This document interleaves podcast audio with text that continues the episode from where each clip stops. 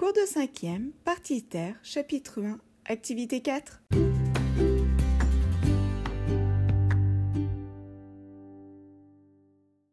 Bonjour à tous, j'espère que vous allez bien.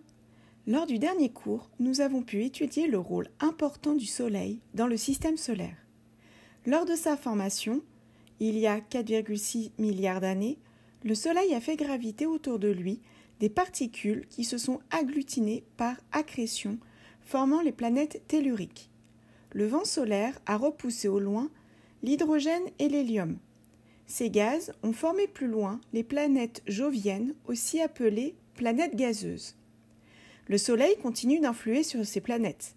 Le rayonnement solaire produit un flux d'énergie solaire et donc réchauffe les planètes.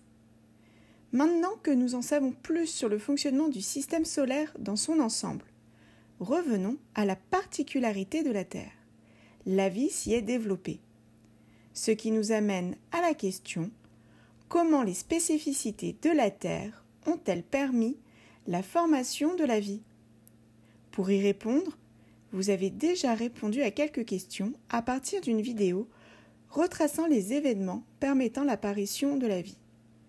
Nous allons en parler en classe et discuter de cette vie sur Terre, les études actuelles, etc.